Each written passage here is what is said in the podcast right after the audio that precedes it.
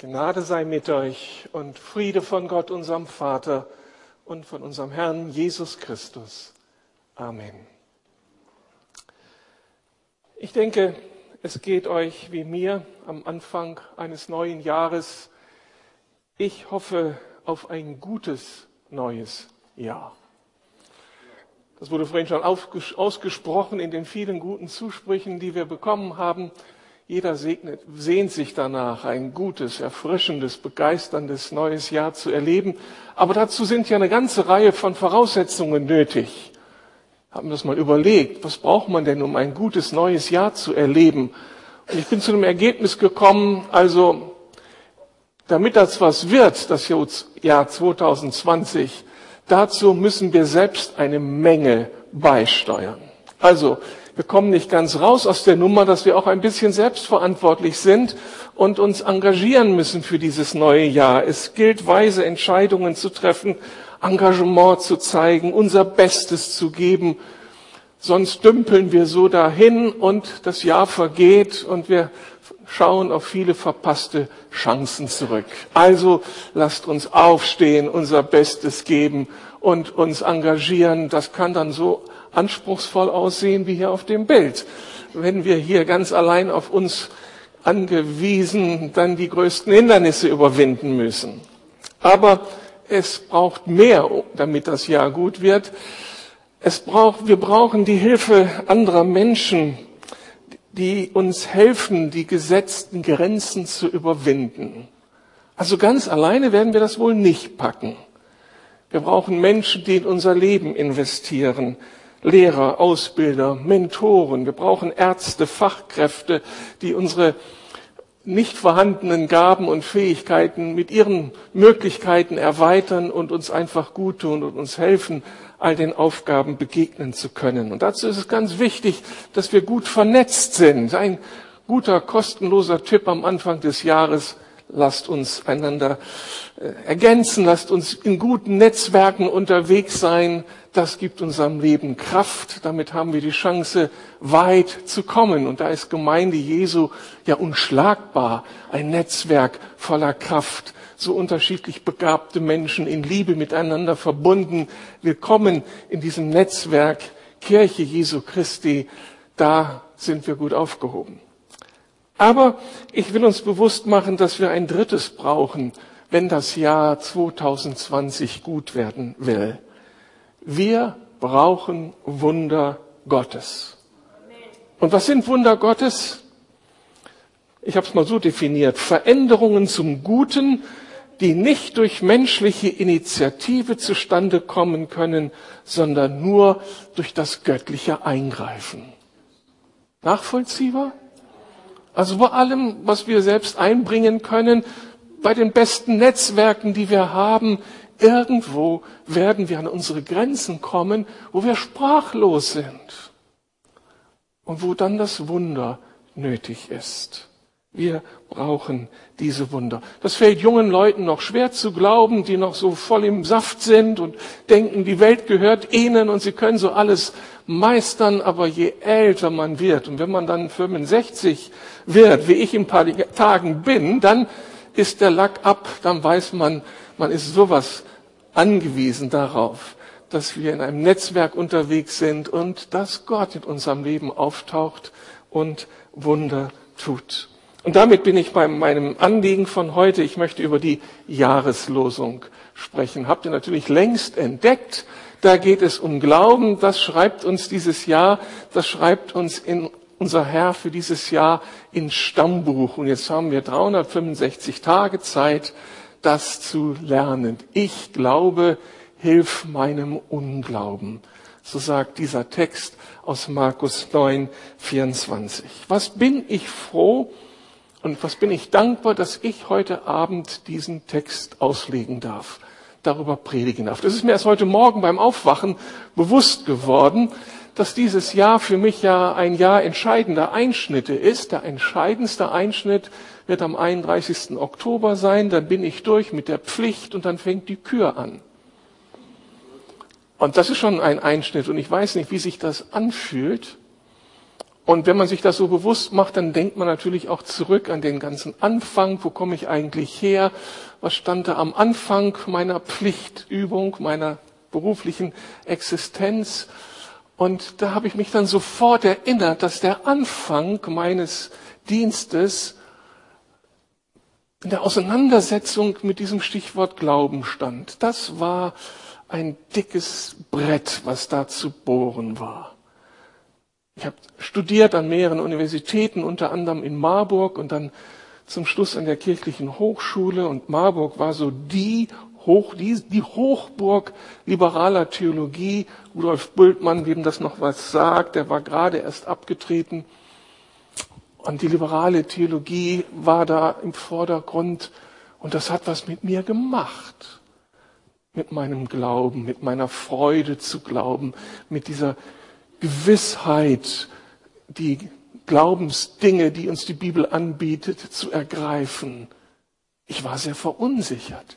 Ich habe gekämpft mit dem Glaubensbekenntnis. Und in ersten Predigtreihen habe ich versucht, mich da heranzutasten und das biblische Glaubensbekenntnis, all die biblischen Wahrheiten habe ich versucht neu zu gewinnen für mich unter Schmerzen.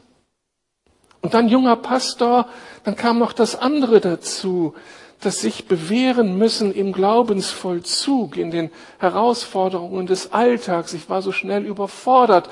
Und jetzt gilt es ja, Glauben nochmal ganz anders zu gewinnen. Nicht Glauben im Sinne von, ich halte für wahr, was in der Bibel steht, sondern ich nehme das auch ernst. Ich setze mein Leben darauf und ich werde proaktiv vor Gott und ergreife das, was er mir zuspricht. Und das war noch mal herausfordernder. Hat mir viele schlaflose Nächte bereitet, viele Kämpfe gekostet. Ich habe viele Niederlagen erlebt und manchen Sieg gefeiert. Und ich sage euch das ehrlich, nach 40 Jahren Dienstzeit, es gab so manche Glaubenskrise, wo ich am Ende war, wo mir das alles zwischen den Fingern zerronnen gibt Tage in meinem Leben, da könnte ich alles hinterfragen. Gibt es den überhaupt da oben? So werden wir manchmal gefordert in einer Zeit, die uns eben alles rauben will. Oder wenn du dich dann engagiert hast für Jesus, hast was gewagt, hast ergriffen, was er dir zuspricht, und dann kommt alles so ganz anders. Ich hätte oft gerne hingeschmissen. Also die Sache mit dem Glauben ist nicht so einfach, wie sich das anfühlt. Und wenn ihr denkt, die Pastoren oder die Theologen, die stehen über den Dingen, vielleicht sind wir manchmal mehr herausgefordert als ihr selbst, weil da so vieles an uns zerrt. Und weil es eben auch den Gegenspieler Gottes gibt, der alles versucht, uns mundtot zu machen, uns die Freude zu rauben. Und jetzt am Ende meines Dienstes, und das ist wie so ein Augenzwinkern Gottes für mich, soll ich mit euch nachdenken über diesen Satz, ich glaube, hilf meinem Unglauben. Und worauf die ganze Sache hinausläuft, ist ja klar, wir sollen Glauben lernen, Glauben bewahren. Und da kann ich erst einmal nur sagen, danke Vater, dass du mir geholfen hast, dir die Treue zu halten. Überhaupt nicht selbstverständlich dass er mich gehalten hat in den Auf und Abs, in den Zweifeln, im Fragen, im sich hinterfragen. Mein Gott war treu. Und ich stehe hier so gewiss und geborgen in seiner Nähe. Für mich eines der ganz großen Wunder Gottes. Aber jetzt ist die Aufgabe für mich, und das ist wirklich keine leichte Aufgabe, und ich habe auch richtig Furcht davor, muss ich euch ehrlich sagen, diesen Text zu bedenken. Und zwar muss ich ihn ja in seinem Zusammenhang bedenken. Das haben wir mittlerweile begriffen, dass wir nicht einfach so Worte aus der Bibel rausgraben dürfen, um dann über sie zu philosophieren, sondern jedes Wort der Bibel muss ja in einem Zusammenhang gelesen werden. Und wenn ich dieses Wort das ja so interessant ist, in seinem Zusammenhang lese, dann wird das auf einmal ein richtig anspruchsvolles Wort, das uns manchmal den Atem stockt. Ich verspreche es euch. Darum will ich es lesen. Markus 9, die Verse 14 bis 29. Ein Vater sprach zu Jesus, Meister, ich bin mit meinem Sohn gekommen. Ich wollte mit ihm zu dir, weil er einen stummen Geist hat. Wo immer dieser ihn packt, wirft er ihn zu Boden. Dem Jungen tritt Schaum vor den Mund. Er knirscht mit den Zähnen und wird ganz starr. Ich habe deine Jünger gebeten, den Geist auszutreiben, doch sie konnten es nicht. Was seid ihr nur für eine ungläubige Generation? sagte Jesus zu ihnen. Wie lange soll ich noch bei euch sein? Wie lange soll ich euch noch ertragen?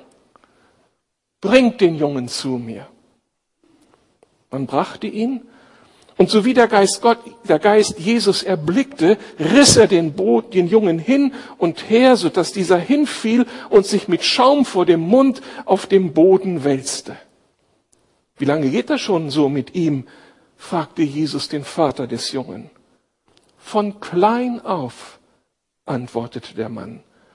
Oft hat der Geist ihn sogar ins Feuer oder ins Wasser geworfen, um ihn umzubringen. Doch wenn es dir möglich ist, etwas zu tun, dann hab Erbarmen mit uns und hilf uns.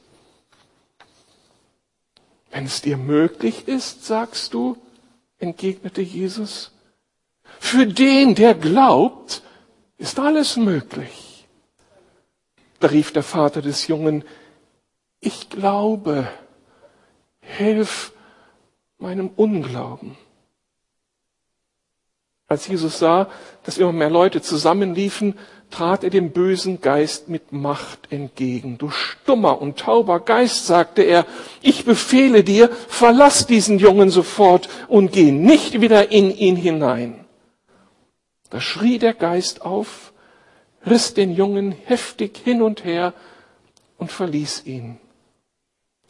Der Junge blieb reglos liegen, sodass die meisten dachten, er sei tot. Doch Jesus ergriff ihn bei der Hand, um ihn aufzurichten. Da stand der Junge auf. Als Jesus ins Haus gegangen war und seine Jünger mit ihm allein waren, fragten sie ihn, warum konnten denn wir den Geist nicht austreiben? Jesus erwiderte, diese Art von Dämonen kann durch nichts anderes ausgetrieben werden als durch Gebet. Lasst uns noch mal beten. Vater, dieses Wort erfüllt mich mit großer Ehrfurcht. Wie können wir es richtig verstehen? Leite du uns bitte. Und lass uns das erleben, was eigentlich dein Wort immer möchte es will uns zu dir hinziehen, uns ermutigen und bitte hilf mir, dass ich das angemessen verstehe, rüberzubringen. Danke jetzt für deine Gegenwart. Amen. Ich denke, ich habe nicht zu viel versprochen. Ihr ahnt, dass dieses Wort ein mächtiges Wort ist, das uns einiges abverlangt. Ich will einige Aspekte dieses Wortes aufleuchten lassen, relevante Nachrichten, Botschaften, Impulse, die dieses Wort für uns bereithält. Und es fängt erst einmal richtig gut an. Jetzt nicht am Anfang der Geschichte, aber wenn ich die Geschichte insgesamt mir anschaue, ermutigend ist, dass hier rauskommt, Jesus kann Wunder tun. Und die Bibel sagt, dass er derselbe ist, gestern, heute und in alle Ewigkeit. Deswegen komme ich zu dem Ergebnis, Jesus kann 2020 Wunder tun. Das war mir jetzt nicht ganz so überzeugend. Das war so eher gestottert und geflüstert. Sind wir uns da eins, dass Jesus 2020 Wunder tun kann? Jesus ist immer Jesus. Yes. Er kann Wunder tun. Ich habe angedeutet, dass es Tage gab in meinem Leben oder Zeiten, da war das überhaupt nicht selbstverständlich. Aber wenn ich auf das Ganze zurückschaue meines Dienstes, dann komme ich zu dem Ergebnis, dass das, was ich hier mit diesem Satz sage und was ich 40 Jahre gepredigt habe, dass sich das bewährt hat. Ich komme zu dem Ergebnis, in meinem Leben, in unserem Leben als Familie, Und in der Lukas-Gemeinde hat Gott so viele Wunder getan. Und ich würde so gerne jetzt Zeit haben, euch von diesen Wundern zu erzählen. Das sind die größten Wunder für mich die, dass Menschen unter uns sich selbst erkennen durften durch das Wort der Schrift, durch die Offenbarung des Heiligen Geistes, begriffen haben, dass sie Jesus brauchen und dann Jesus entdeckt haben und Christen geworden sind. Das größte Wunder. Das Wunder, dass das geschehen ist, was dieser Text auch so beschreibt, dass Menschen, die innerlich gefangen und gebunden waren, die dämonisiert waren, dass sie frei geworden sind. Erstaunlich. Wir haben erleben dürfen, dass Gott Menschen heilt. Ich habe so hautnah erleben dürfen in meiner Familie das große Heilungswunder von meiner Frau. Oder ich denke an diesen Pfingstsamstag zurück oder Freitag zurück, als ich nach der Vorbereitung einer Predigt über Heilung für Pfingsten nach Hause komme und meine Tochter vorfinde, zehn Meter aus dem zweiten Stock gefallen in den Garten. Die Ärzte haben hinterher gesagt, das war ein Engel, der sie bewahrt hat. Und wie viel Wunder ranken sich um diese Heilung. Unglaublich. Mein Gott ist treu und ihm ist nichts unmöglich. Und darum weiß ich, er wird auch 2020 Wunder tun können. Finanzielle Wunder, Führungswunder, was wir im letzten Jahr an Führung Gottes erlebt haben, traumhaft. Manches kann man ja nicht so erzählen. Aber ich bin einfach geflasht über die Treue Gottes. Wie er die Dinge einfädelt und du denkst, du steckst in der Krise und dabei ist das der Königsweg. Du siehst es nur noch nicht. Gott ist wirklich Gott. Wir sind mit ihm unterwegs. Jesus kann Wunder wirken und unsere Verlegenheit ist Gottes Gelegenheit. Ist das nicht ein guter Spruch? Bitte nimm das mit. Deine Verlegenheit ist Gottes Gelegenheit. Und mit ihm dürfen wir über alles reden. Keine Herausforderung gibt es, zu der er nicht steht und in die er nicht hineinsprechen kann. Es fängt gut an, ermutigend und wird dann doch unglaublich provozierend provozierend, indem dieser Text suggeriert, Jesus selbst suggeriert, dass wir als die, die wir unterwegs sind mit Jesus, es sind, die die Tür zu Wundern aufschließen können. Und das gilt auch für 2020. Das müssen wir uns ja so bewusst machen aus diesem Text heraus. Jesus geht davon aus, dass seine Schüler den Jungen hätten heilen können. Der Vater kam mit diesem dämonisierten Jungen zu seinen Jüngern, tut was. Sie versuchten etwas zu tun, sie packten es nicht, gehen damit zu Jesus und Jesus sagt ihnen, ja warum nicht? Warum habt ihr es nicht gepackt? Er hatte sie ausgerüstet, er hatte sie trainiert, aber das Problem war, dass der Glaube der Jünger Jesu nicht die Tiefe erreicht hatte, die notwendig war, um diesem Jungen zu helfen. Darum blieb das Wunder aus, als sie sich um den Jungen kümmerten.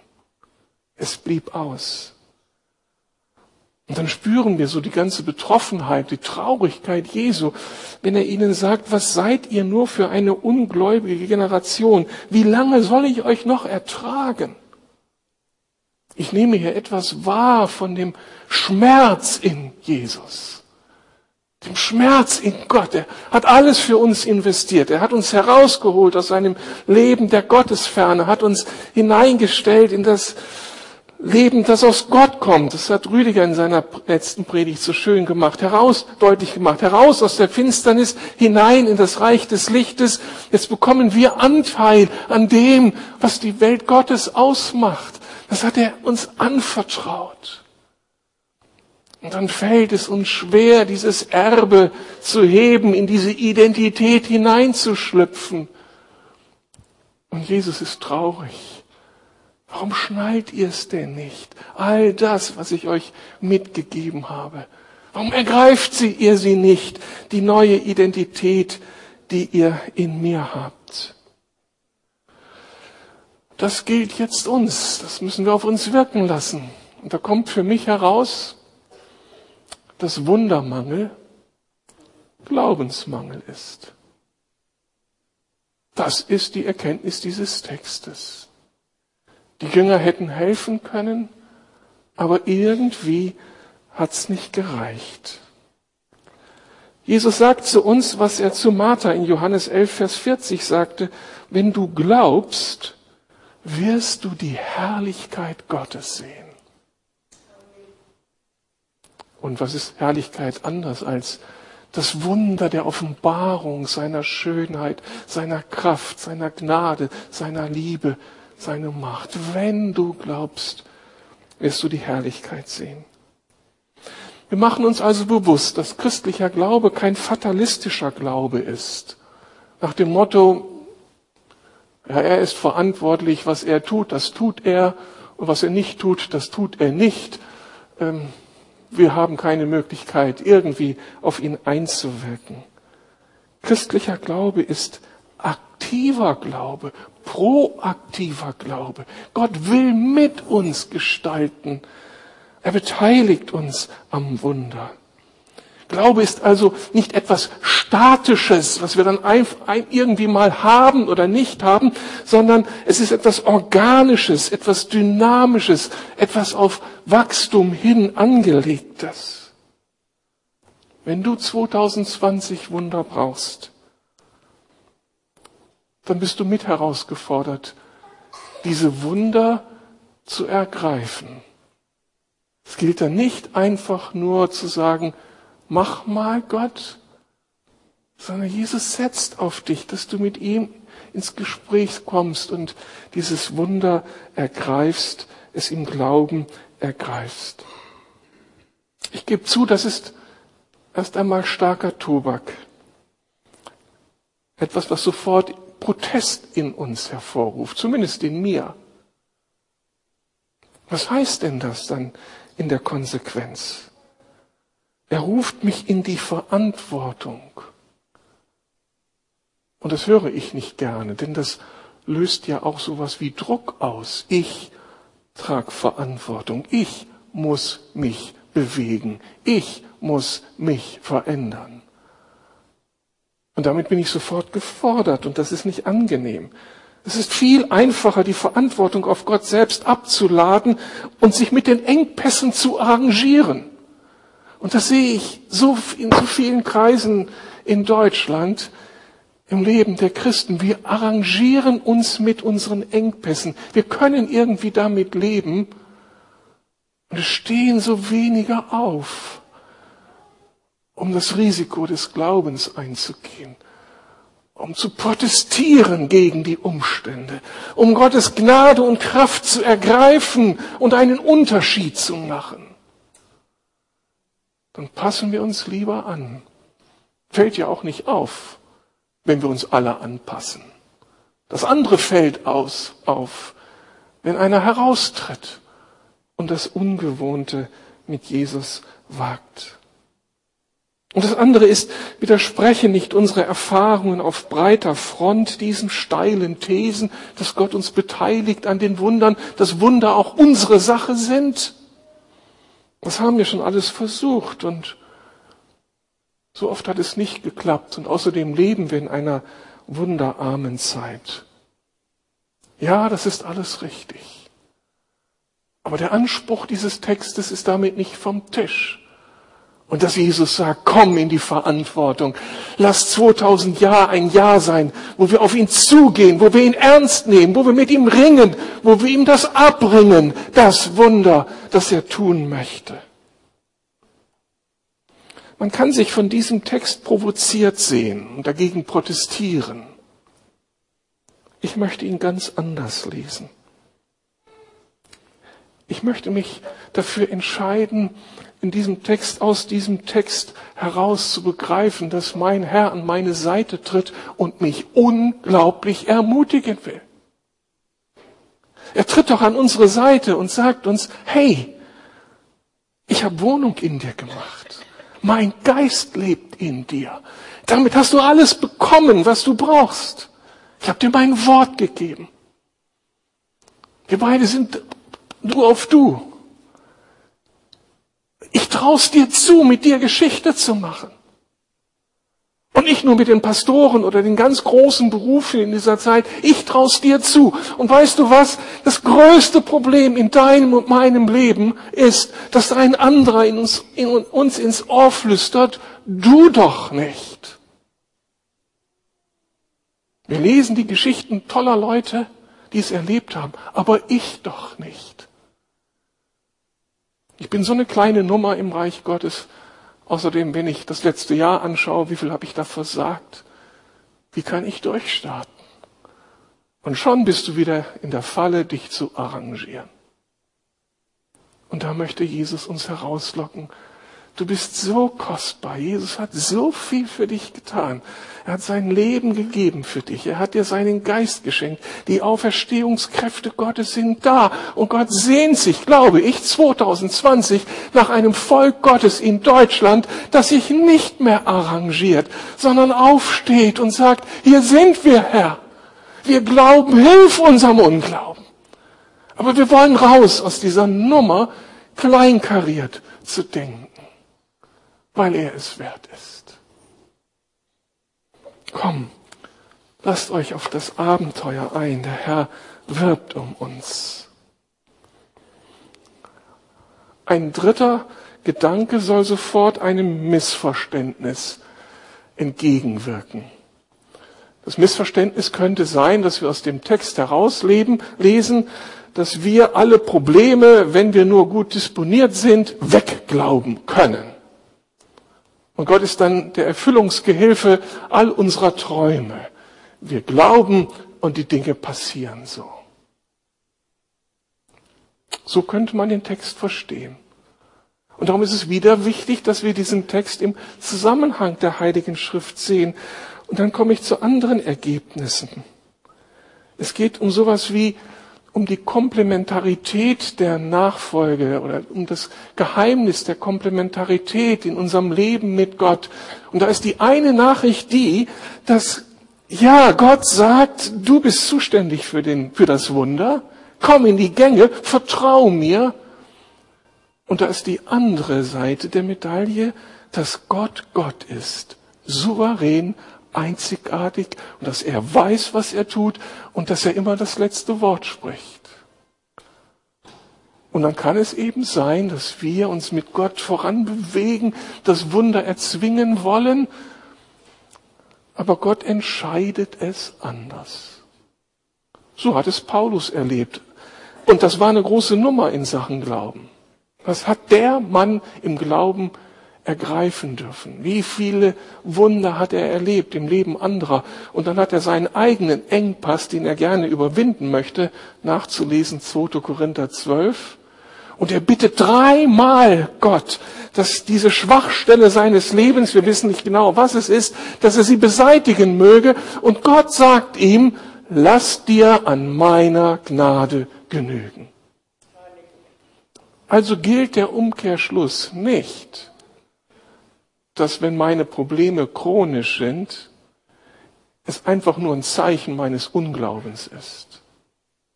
Es kann Zeichen meines Unglaubens sein.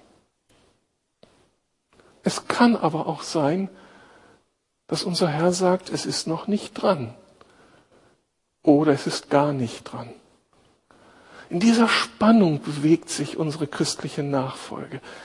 Und aus der können wir nicht entlassen werden. Wir sind eben nicht die, die jetzt schon sehen, Gott sehen dürfen, wie er wirklich ist, sondern leben in dieser gebrochenen Welt, sind selbst gebrochene Menschen hin und her geworfen.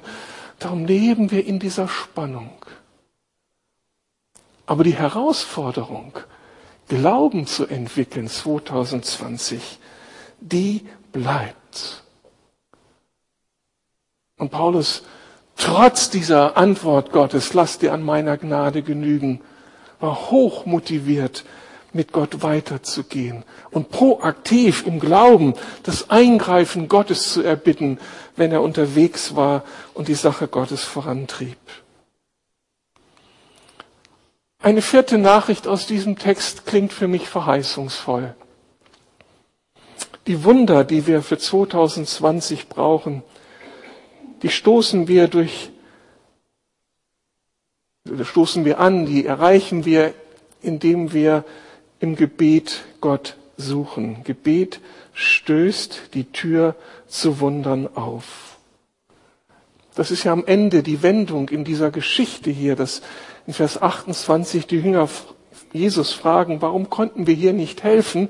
Und die Antwort Jesu lautet, diese besondere Herausforderung, für dieses besondere, für diese besondere Not, die ein besonderes Wunder erforderlich macht, braucht es eine, ein besonderes Gebetsleben, ein besonderes Gebet, eine besondere Erwartungshaltung vor Gott, eine besondere Zeit mit Gott, ein besonders vertrauter Umgang mit Gott, eine größere Abhängigkeit von ihm, eine tiefere Nähe, ein tieferes Erfassen der Realitäten der sichtbaren und unsichtbaren Welt, die uns Gott nur aufschließen kann.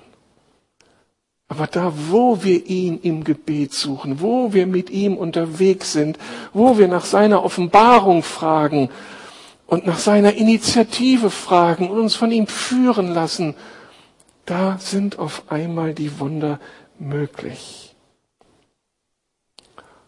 Aber vorher müssen wir uns damit auseinandersetzen, dass Glaubensmangel in unserem Leben Gebetsmangel ist. Das ist zumindest das Ergebnis, das ich, zu dem ich komme, wenn ich mein eigenes Leben anschaue.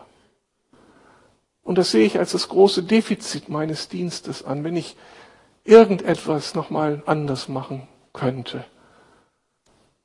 Dann würde ich so gerne mehr gebetet haben wollen, mehr Gott gesucht haben wollen in meinem Leben und Dienst.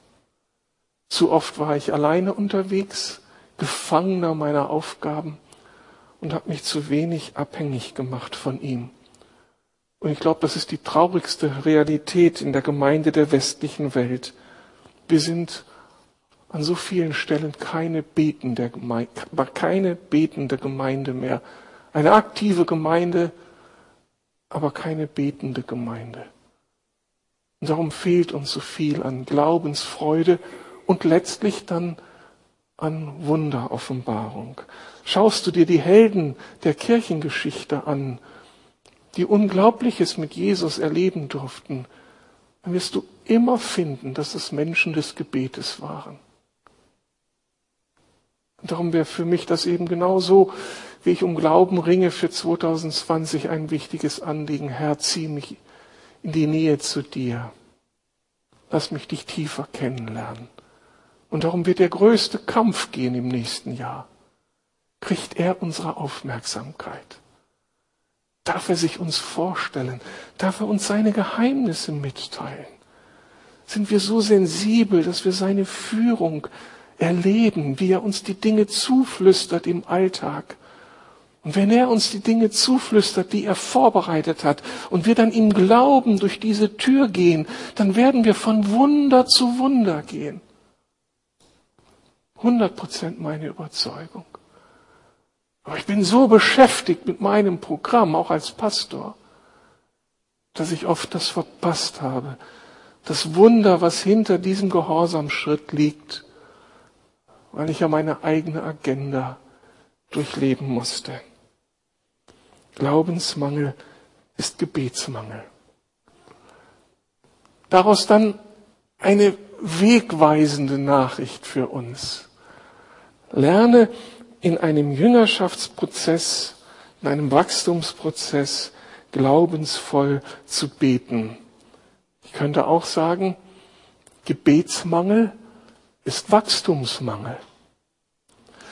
Das ist letztlich das, was hier in dieser Geschichte geschieht. Jesus hat seine Jünger gesammelt, er hat sie geprägt, er hat sie gelehrt, er hat sie trainiert, er hat sie bevollmächtigt, er hat sie gesandt, sie waren unterwegs, haben ihre Erfahrungen gemacht, kommen zurück und jetzt wertet Jesus mit ihnen aus, was sie erlebt haben, kommt zu einem Ergebnis, dass sie sich engagiert haben, dass es nicht reichte und legt jetzt nach und fordert sie heraus und gibt ihnen den wichtigen Hinweis, ihr müsst den Vater mehr suchen um auch Vollmacht über diesen Bereich zu haben. Also wir werden in einen Jüngerschaftsprozess hineingezogen, der so wichtig ist, wenn wir im Glauben wachsen wollen. Und darum denke ich, dass uns diese Losung, diese Jahreslosung zum, zu einem Wachstumsprozess einlädt, in einen Jüngerschaftsprozess hinein einlädt, in dem wir näher an Jesus rankommen und dann vorbereitet werden auf die Werke, die er durch uns tun möchte. Ich hatte 2008 eine wegweisende Begegnung mit einem ägyptischen Charismatiker, der sein ganzes Leben ausgesondert hatte für das Gebet und der viele Dinge in mein Leben hineingesprochen hat. Und der mir das so bewusst gemacht hat, dass Glaube, der die Wunder Gottes freisetzt, kein einmaliger Kraftakt ist, den wir dann so produzieren, sondern dieser Glaube braucht einen Lebensstil der Anbetung, einen Lebensstil der Anbetung, einen Prozess der Anbetung, ein Wachsen in der Anbetung.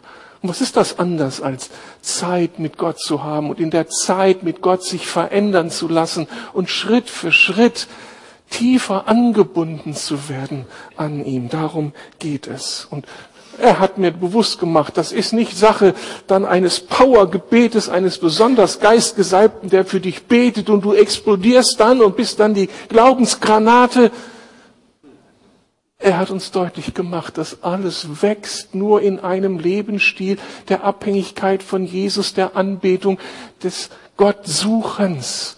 Und dazu ist es notwendig, das war seine wichtige Einsicht, dass wir täglich die Wahrheiten Gottes über unser Leben ergreifen und sie proklamieren. Und daraus ist mein Morgengebet geworden, indem ich all die Wahrheiten Gottes über mein Leben zusammengestellt habe, um immer wieder in diese Wahrheit einzutreten, die so kostbar ist, aber die ständig von meiner Umgebung hinterfragt wird. Und er hat mir empfohlen, täglich die Psalmen zu lesen, weil die Psalmen das Buch des Gebetes sind, das Gebetsbuch der Bibel. Dann nimmt uns der Heilige Geist mit hinein in, in die Bewegung vor Gott. Und er hat mir auch gesagt, dass ich immer wieder mich aussondern soll für den Herrn und ihn suchen soll im Fasten und Beten, weil das so heilige Zeiten sind, in denen Gott uns formt. Hat er mir gesagt. Habe ich auch getan.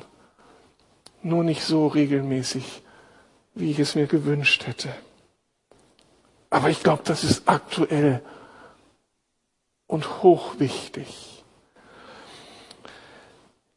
Ich bin so ermutigt und irgendwie geflasht durch eine Lektüre, die mir mein Sohn ermöglicht hat. Er hat mir ein dickes Buch mitgegeben vor einigen Wochen.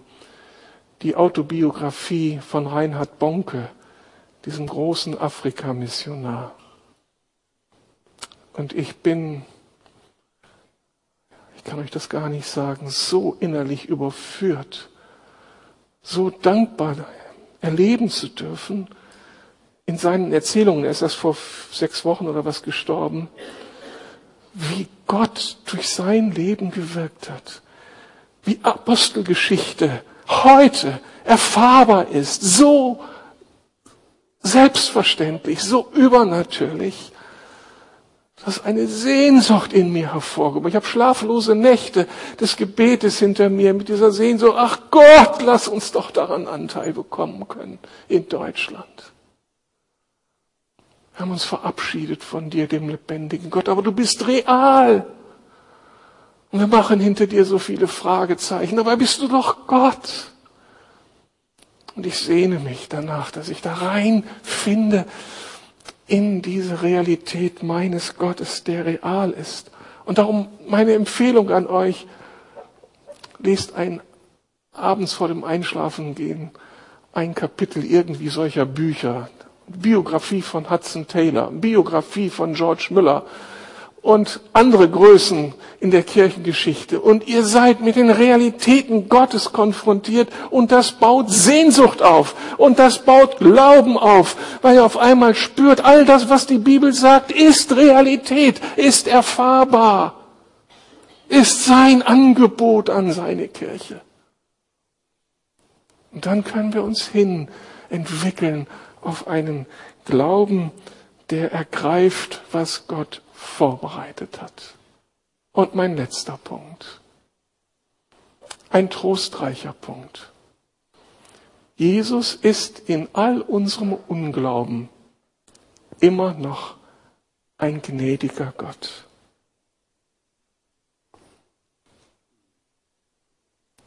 In all dem, was wir ihm anbieten, ob wir als Glaubenshelden vor ihm stehen oder ob wir als Menschen vor ihm stehen, die viele, viele Gelegenheiten verpasst haben und immer noch zu den Skeptikern gehören. Jesus steht immer vor uns als der gnädige Gott. Und da gilt Wachstumsmangel meets Umkehrgnade bei allem Mangel, den wir erlebt haben, wenn wir noch nicht da sind, wo wir eigentlich sein dürfen. Und aller Traurigkeit, die ich empfinde für manche verpasste Chance, treffe ich auf die Umkehrgnade meines Herrn. Es gibt keine Verdammnis für die, die in Christus Jesus sind. Und die vielen verpassten Chancen, ja, sie sind verpasst, sie sind verpasst. Aber da ist Jesu Gnade und Jesu Vergebung. Und viele Jahre, die wir vielleicht im Abseits zugebracht haben, wo wir irgendwie auf Distanz zu Gott waren, sind verlorene Jahre, sind vertane Jahre. Das ist die Realität. Aber da ist die Umkehrgnade Gottes, die uns lockt und die sagt, es ist nicht zu spät. Komm hinein in meine Bewegung. Das ist das, was die Jünger erleben durften. Sie haben es nicht gebacken bekommen. Sie stehen da mit leeren Händen. Und Jesus sagt ihnen, dass er enttäuscht ist. Aber dann ist er trotzdem der, der reagiert, der heilt und der die Wunder tut. So ist unser Herr Jesus. Seine Gnade ist größer. Und ich glaube, dass Jesus auch um unser gesellschaftliches und zeitgeistiges Umfeld weiß, in Europa, in Deutschland, in Berlin, das Glaubenswachstum so sehr erschwert. Es ist einfach so. Deutschland 2020 ist kein guter Nährboden für Glaubenswachstum. Verlassen wir dieses Haus, treffen wir auf Unglauben pur. Und da kann es passieren, du bist zu Hause angekommen, dass alles, was dich jetzt begeistert und dich vielleicht motiviert, schon wieder in Frage gestellt. Und erst recht nach den Nachrichten und erst recht nach dem Tatort. Dann bleibt nichts mehr von unserer Glaubensfreude.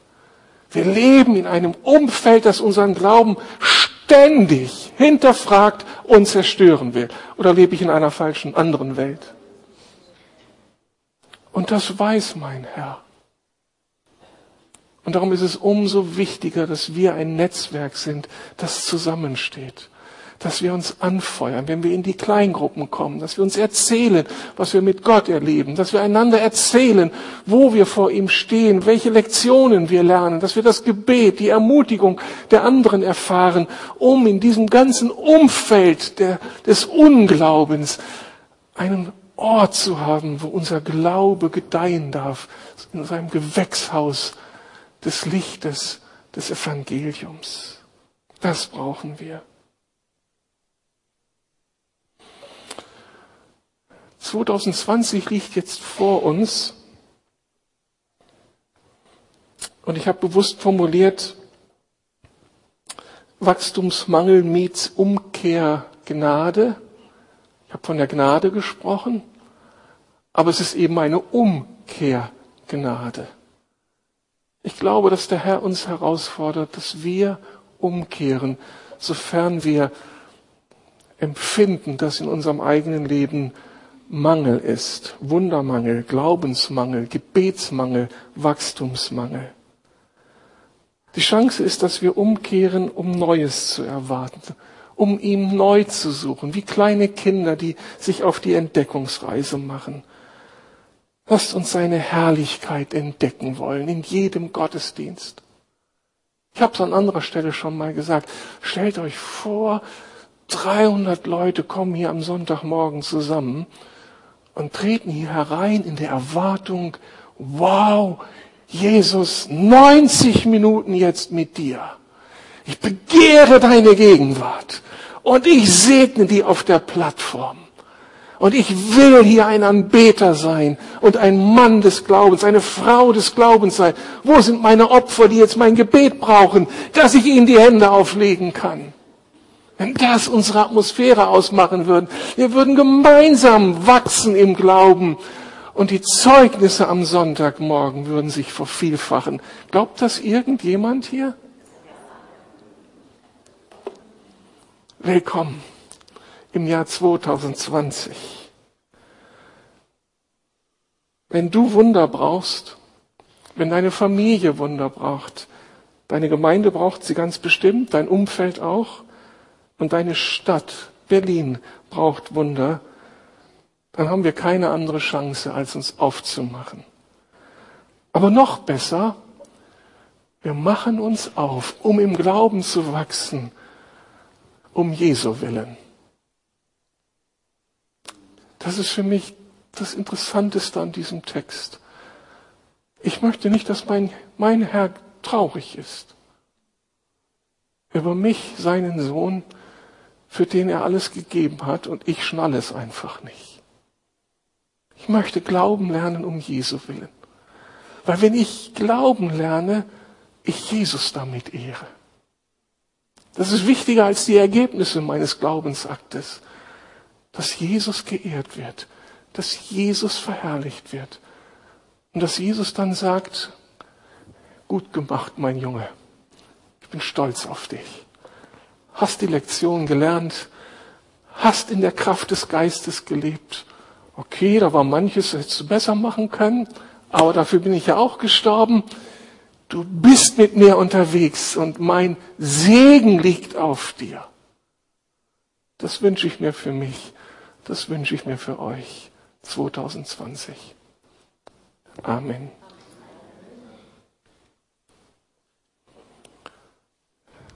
Lasst uns doch einfach einige Augenblicke, ich will nicht, dass wir gleich das Schlusslied singen, ihr habt noch einen Moment Zeit, aber dass wir einfach einige Augenblicke still sind und ihr überlegt für euch, was ihr für, vor eurem Gott formulieren möchtet. Wo hat er euch angesprochen? Wo fordert er euch heraus? Wo ermutigt er euch? Wo feiert er, was in euch bereits lebt?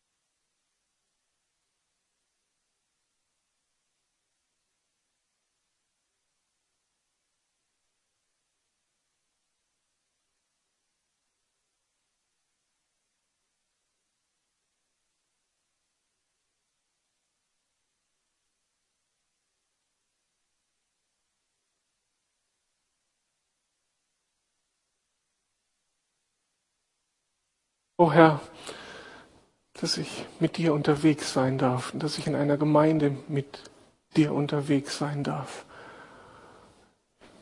Bin so froh für dieses Wort und dass wir dir das so sagen dürfen. Wir glauben, Herr, hilf unserem Unglauben. Und wir sagen damit, Herr, wir haben es noch nicht so umgesetzt bekommen. Da fehlt noch eine Menge.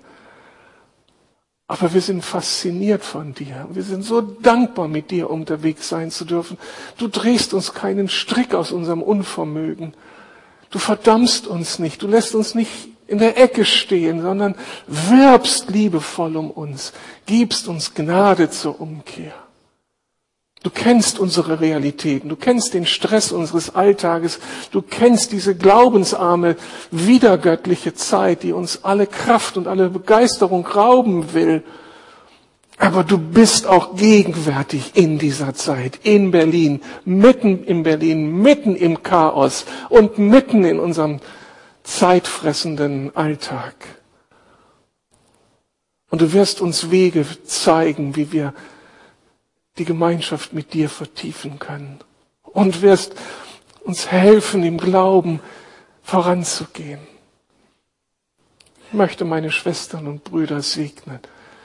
Ich möchte dich bitten, dass du ihr Herz bewahrst, dass keine Verdammnis Zugang findet zu uns. Aber die große Sehnsucht, die dich ausmacht, Geist Gottes, dass sie in uns Platz gewinnt und dazu führt, dass wir dich, Jesus, suchen.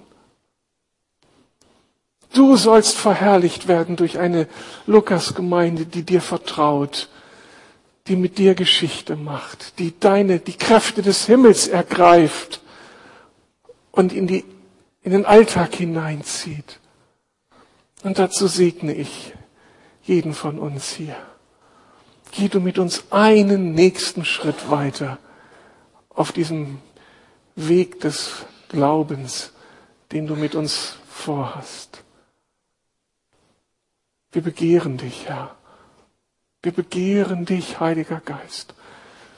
Wir begehren es, dass du auftauchst unter uns, dass du uns über uns brütest, dass du uns von Offenbarung zu Offenbarung führst, dass du uns aufklärst über die Dinge, die du initiierst für uns, damit wir da hineintreten können und das Unmögliche möglich wird. Geist Gottes, komm lagere dich um uns. Und lass uns aufstehen als Menschen mit einer Vision und mit einer Mission. Lass uns Menschen sein, die nichts anderes wollen, als dass dein Name verherrlicht wird. Durch Glauben und durch Gehorsam. Danke, Jesus, du bist jetzt mit uns. Wir gehen gewiss in das neue Jahr, denn du bist mit uns. Amen.